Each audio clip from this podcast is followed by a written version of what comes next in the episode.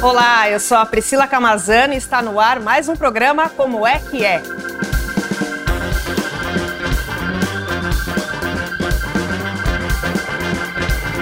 Nós vamos falar sobre saúde, vamos falar sobre Zolpidem, que é um remédio que é prescrito para insônia e que se popularizou nos últimos anos principalmente nas redes sociais, com relatos de pessoas que, sobre o efeito do remédio, tiveram ali falas confusas, desconexas e até atitudes violentas. E para falar sobre esse assunto, nós convidamos aqui a Stephanie Piovesan, repórter da Folha. Muito obrigada por aceitar o nosso convite. Seja bem-vinda. convite. Obrigada. Você pode explicar? Eu expliquei aqui mais ou menos, né? É um remédio para insônia, mas você pode explicar um pouquinho melhor o que, que é, para que, que ele é prescrito? O Zolpidem ele foi aprovado nos Estados Unidos em 1992 como uma opção a, aos benzodiazepínicos, que também são prescritos, exemplo de benzodiazepínico, clonazepam, né, que também uhum. são prescritos para pessoas que têm dificuldade de dormir, mas que é, tinha-se a ideia de que esses benzodiazepínicos eles causavam dependência e tinham uma, um problema com a tolerância. Uhum. Com o passar do tempo, a pessoa se acostumava e a dose precisava aumentar. Certo. Quando o Zolpidem surge no mercado, a ideia é de que ele não promove nem dependência, nem leva a, um, a, essa necessidade de aumento com o passar do tempo. Então, ele se espalha, né? Aqui no Brasil, ele chega em meados dos anos 90 ainda, mas com uma única empresa fornecendo. Quando a patente expira nos anos 2000, a gente tem um aumento da oferta, uhum. mas até aí também ainda, ainda sob controle, né? certo. né? Só que junto com isso a gente tem uma mudança na, no receituário envolvendo o, o Zolpidem. Então, a partir de uma, de uma certa dosagem, ele não requer o receituário azul, que é mais controlado. Uhum. Então, você tem uma facilidade no acesso, isso pensando no mercado tradicional, uhum. fora o mercado paralelo. Nós tivemos a pandemia, nós tivemos também o, a, a popularização dele nas redes sociais. Então, isso tudo colaborou para a expansão do, do Zolpidem, como nós vemos. Como é que ele age? Né? Por, que, por que, que as pessoas recorrem ao Zolpidem? Porque, é, vamos pensar o seguinte, entre os neurônios a gente tem um espaço, né? Uhum. E nesse espaço a gente tem uh, alguns neurotransmissores. Os benzodiazepínicos e o zolpidem, o que, que eles fazem? Eles atraem, eles, eles têm um, uma afinidade por um, um neurotransmissor uhum. conhecido como GABA.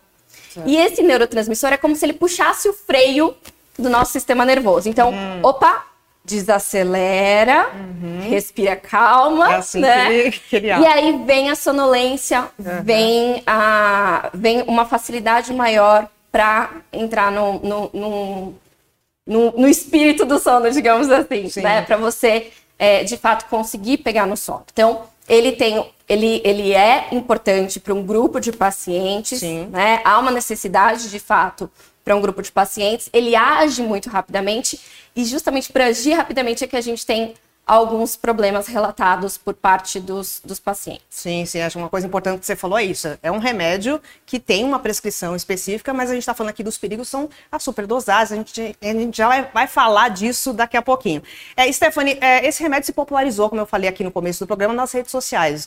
O que, que aconteceu? O que, que as pessoas estão postando? O que, que são essas, é, essas manifestações, esses relatos? As pessoas elas têm compartilhado nas redes sociais os efeitos, quantos comprimidos elas tomaram, né? Doses muito superiores a, a, a qualquer prescrição e os efeitos é, do medicamento uma vez tomado. Por que, que esses efeitos eles são preocupantes no caso dessas pessoas? Porque uhum. a recomendação do Zolpidem, inclusive, é o que consta na bula, é tome já deitado né? Uhum. Ou tome assim que estiver indo para a cama. Uhum. Por quê? Porque ele age muito rápido. Então, se você toma e vai fazer qualquer outra atividade, você entra nesse estado de sonolência acordado.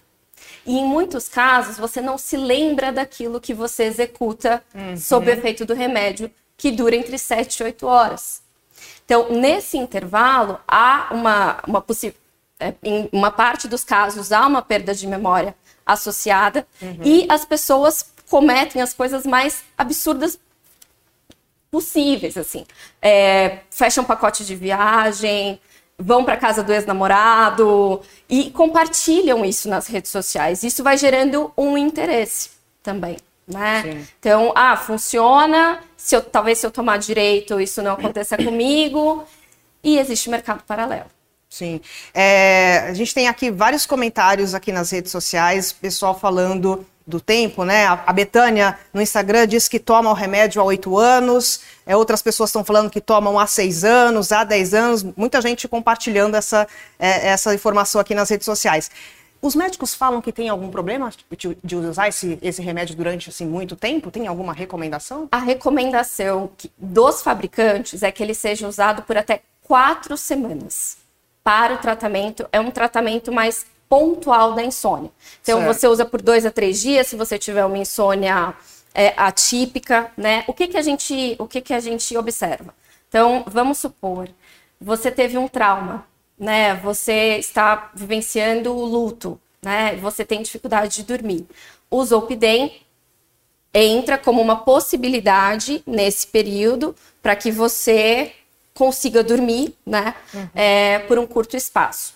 Mas é, o, o, o, que a gente observa, né? Essa questão do uso prolongado. Sim. Aí a dúvida é se essas pessoas estão com acompanhamento, né? Que é médico, uma necessidade, é o, exato. É o principal. Ou não, né? Sim. A gente acabou de conversar aqui com a Giovana, que comentou que usa, e ela também faz uso há algum tempo, mas um uso esporádico. Então, e com acompanhamento médico. Acho que é é a questão do. É o principal. Exatamente. É então, se a, se a, pessoa ter... tem insônia pontual, uhum. ela usa, né? Agora, usar continuamente por mais do que quatro, quatro semanas, semanas, aí não é o recomendado. Nem, não é o que o, o fabricante recomenda. Certo.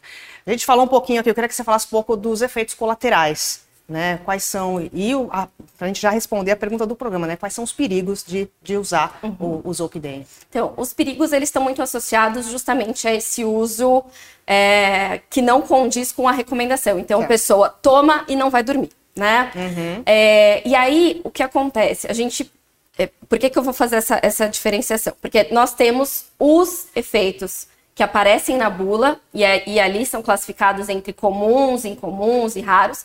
E nós temos os efeitos que não são quantificados pelos fabricantes e que não aparecem. Uhum. Então, eu vou trazer aqui o que consta né, na bula, mas uhum. às vezes esse, esse valor é muito superior ao que se observa na prática, porque esse uso não recomendado não é quantificado, tá? Certo. Então, aí eu trouxe aqui exatamente da bula os mais comuns, né? Uhum. Então, atingem entre 1% e 10% dos pacientes que tomam conforme a recomendação, certo. né?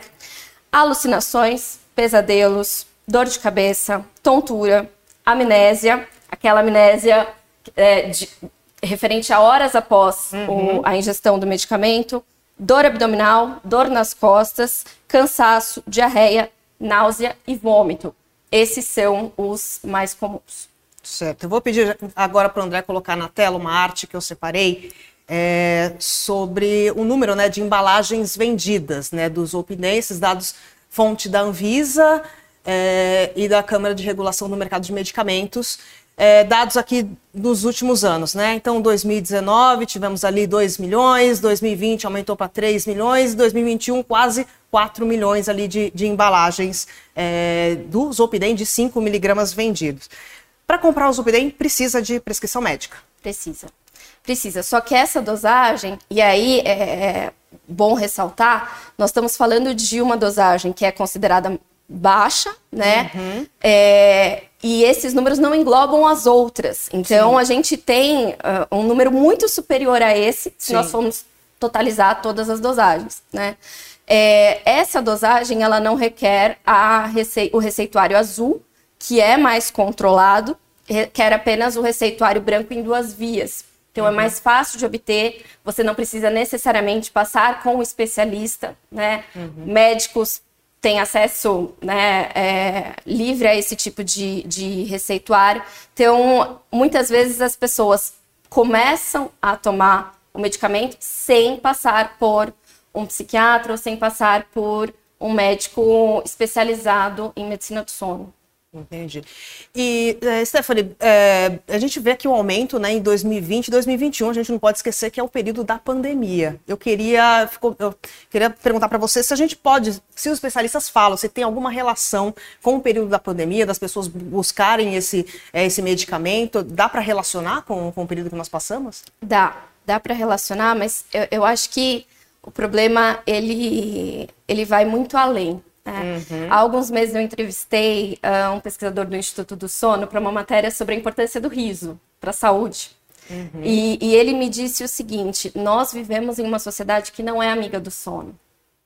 Então, aquela famosa frase, o que você faz da meia-noite às seis, que a gente leva em tom de brincadeira, ela tem um impacto muito sério. Uhum. E, e, a gente menospreza o sono. Só que o sono, ele tem uh, um impacto tremendo né, no, no sistema respiratório, é, cardíaco, no metabolismo, na cognição.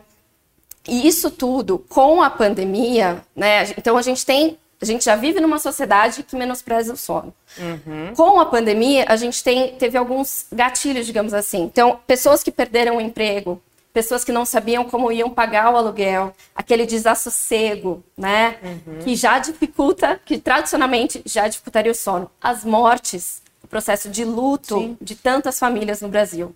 É, além disso, aumento nos quadros de ansiedade e depressão, que também podem interferir no sono, na qualidade do sono. Então, tudo isso somado, né, Sim. ajuda a explicar esse aumento. Certo. Estão é, chegando muitos comentários aqui nas redes sociais. No YouTube, o Alan Carlos é, pergunta: a procura do caminho mais fácil para combater insônia leva aos vícios atuais? É, você pode responder, eu já vou emendar aqui com uma outra que é muitas pessoas estão tomando 30, 40 comprimidos. Esse remédio causa dependência? Causa. Causa dependência e causa tolerância. Aquilo que é, os médicos e as, e as indústrias né, afirmavam que não acontecia no começo, né, por falta de conhecimento mesmo uhum. da, da, dinâmica do, do medicamento. Hoje a gente já sabe que sim, causa dependência, causa tolerância. Então, o que acontece? O Zolpidem, ele facilita a indução do sono, né? Uhum. A pessoa começa tomando um comprimido numa dose mais baixa com o passar do tempo, essa afinidade que, que, que a gente comentou aqui, uhum. né, ela começa a ficar mais fragilizada, ela não acontece de uma forma tão eficaz. E a pessoa, para ter o mesmo efeito, precisa dobrar a dose, triplicar a dose. Ou então, um outro efeito do Zolpidem, além de facilitar o início do sono, é a manutenção do sono. Então, a pessoa que tem insônia acorda menos vezes durante uhum. a noite. Então, é, a pessoa acorda mais vezes, né, com o passar do tempo, Sim. e aí ela acorda e toma, toma, acorda e toma, algo que também não é recomendado. A bula é muito específica. Ela diz uma única dose por noite, né? E que essa dose precisa estar muito bem ajustada pelo, pelo médico que uhum. acompanha o paciente. Agora, em relação à pergunta, ótima pergunta, porque é, de fato o que acontece Uh, justamente por essa importância do sono e às vezes pela cobrança, né, inclusive na pandemia, uhum. que, de produtividade, uma cobrança, né, para que você se mantenha alerta, pessoas que sofrem com insônia vão buscar formas não só mais rápidas, mas mais baratas. O Zolpidem é um medicamento barato, ah, né? Sim. E nós precisamos lembrar que temos no Brasil uma, uh, uma rede que é insuficiente quando a gente pensa em apoio psicossocial. Sim. Recentemente, nós soltamos uma matéria, inclusive, sobre a falta de CAPs infanto-juvenis é, no Brasil, né? Então, uhum. e esse é um problema que não está restrito a crianças e adolescentes. Sim. E as consultas particulares, elas são caras e levam tempo, Sim. né? Então, a pessoa, às vezes, ela até gostaria de fazer o acompanhamento que é indicado. O melhor tratamento para insônia, ele é sempre multi, né? uhum. né? A gente tem que considerar muitos fatores. Só que ela pode não ter é, condições Sim. de procurar esse tratamento mais adequado. Certo. Chegou outra pergunta no YouTube do Juan Capelo Garcia. O Juan pergunta: existe outro princípio ativo desenvolvido para substituir o Zolpidem que funcione de forma similar ou igual? Tem algum outro remédio? Nós temos outros da geração, é, os medicamentos Z. Sim, né? a gente já fala esses, também. Esses que, que começam com Z e que vieram para substituir os benzodiazepínicos, mas o mecanismo acaba sendo muito semelhante, né? O que, o que a gente tem pensando tanto né, no, nos medicamentos Z quanto, quanto nos benzodiazepínicos acaba sendo muito importante, muito, muito parecido. E aí o que, que é importante?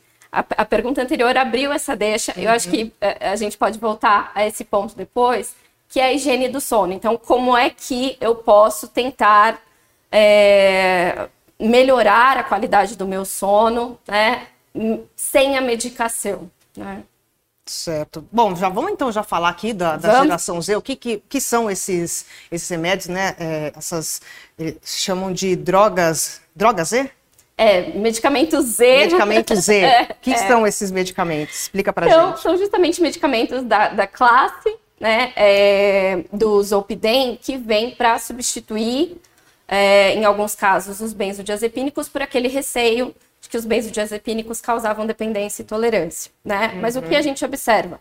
Que esses medicamentos também vão causar dependência e tolerância. A diferença é que alguns não vão agir necessariamente no começo do sono. Uhum. Eles vão agir mais no meio, na manutenção do sono, né? E por que que... Porque teve um ponto que eu não mencionei, que eu acho que é, é, é importante destacar, que é, ao contrário dos medicamentos mais tradicionais, esses medicamentos, eles são interessantes porque eles têm duração de 7, 8 horas. Então, a pessoa acorda e ela acorda bem.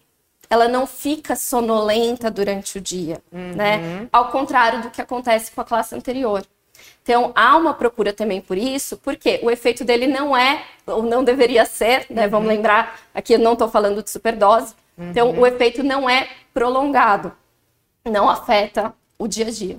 Certo. Eu até anotei aqui os são três, né? As drogas é o Zolpidem, Zobic, é, Zopriclona, nome confusa, e a, a Zaleplona, né? Que são então, esses, é, esses medicamentos. Os nomes são horríveis, nomes são horríveis de pronunciar, mas são esses os medicamentos, as drogas chamadas de drogas Z. Stephanie, o é, que, que os médicos dizem né, sobre, sobre o Zopidem, o que, que vocês apuraram durante a apuração de vocês, o que, que os especialistas falam sobre, sobre esse medicamento? Então, eles deixam muito claro, assim como a gente está tentando colocar, uhum. que há uma importância né, uhum. de, desse, desse medicamento, há uma necessidade para alguns pacientes de fato, né?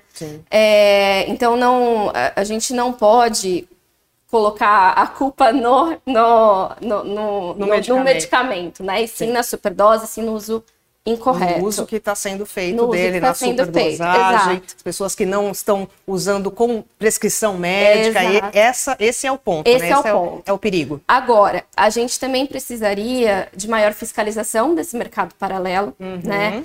E alguns médicos é, consideram o retorno da necessidade do receituário azul para Pra, mesmo para as doses gente, mais que é baixas. Você falou no começo, mas explica para quem está achando. O que é o receituário azul? Assim, quando a gente trabalha com, com medicamentos um pouco mais controlados, os médicos eles emitem uma receita em duas vias, certo. né? Você deixa uma receita na farmácia uhum. e a outra fica com você. Esse receituário em duas vias, ele pode ser inclusive fornecido por aplicativos que os médicos usam para é, para teleconsulta, né, atendimento à distância. Uhum. Então você consegue obter isso pel, por, por rede, às vezes até pelo, pelo WhatsApp, o médico uhum. te manda o link para você acessar, acessar o sistema e baixar essa receita que você vai apresentar na farmácia. O receituário azul, não.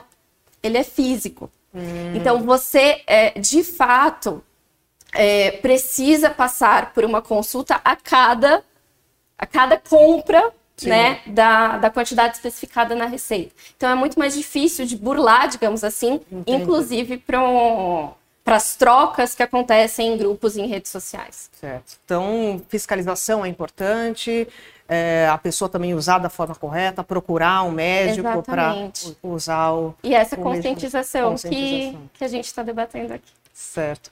E eu vou para a minha última pergunta. A gente está falando aqui né, de insônia, né, o uso de um remédio para tratar a insônia. A gente falou que é super importante, são pessoas que precisam realmente desse tratamento, mas quais as outras alternativas? Talvez que não seja remédio, né? talvez mais saudáveis? O que a gente pode é, é, falar para quem está nos assistindo? Né? O que, que os especialistas dizem sobre outras alternativas? O que pode ser feito para melhorar a insônia, melhorar a sua qualidade de sono, do sono? Eu trouxe. Aí eu é tanta coisa. Tem, tem uma listinha. tem uma boa. listinha, trouxe a cola. trouxe a cola da Associação Brasileira do Sono. O que, que acontece? É, a gente não pode dissociar o sono do que acontece no resto do dia. Então a gente precisa começar pela rotina diurna, né? Eu uhum. preciso ter na minha rotina atividade física, eu preciso ter convívio familiar e eu preciso buscar um equilíbrio ter, tentar organizar o meu dia a dia, porque essa organização vai me trazer tranquilidade à noite, né?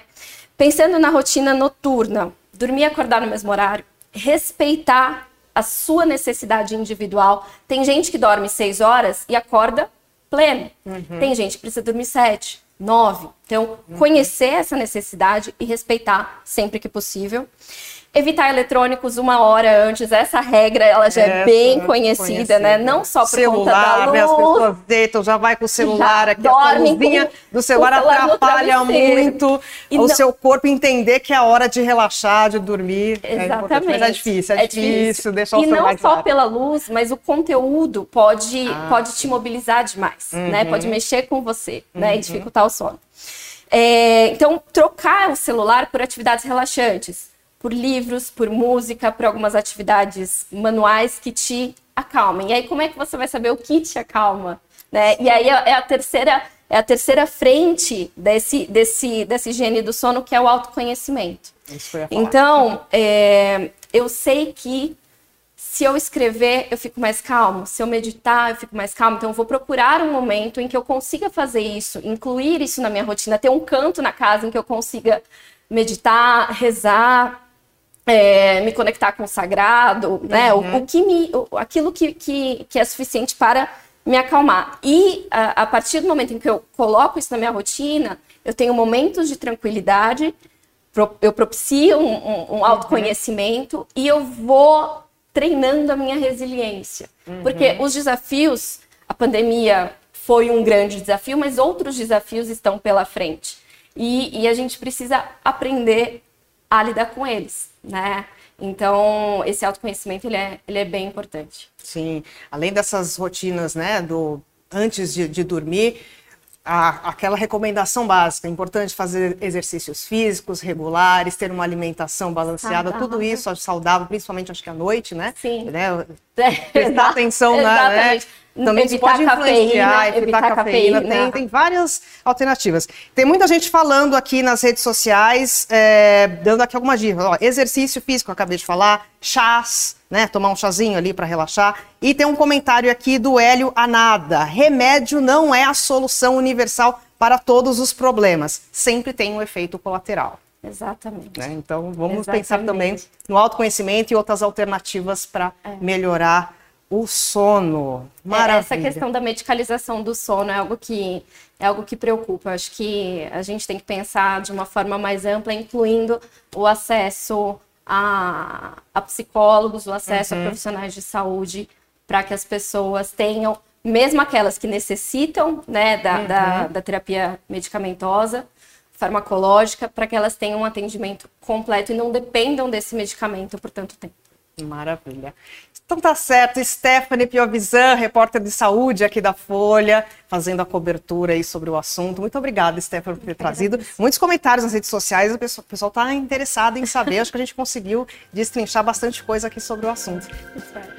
E eu agradeço também você que nos acompanhou até segunda-feira. Estaremos de volta aqui. Na segunda, a Isa Faria volta, descansada da folga dela. Vocês encontram ela aqui mediando a conversa. Tchau, bom final de semana.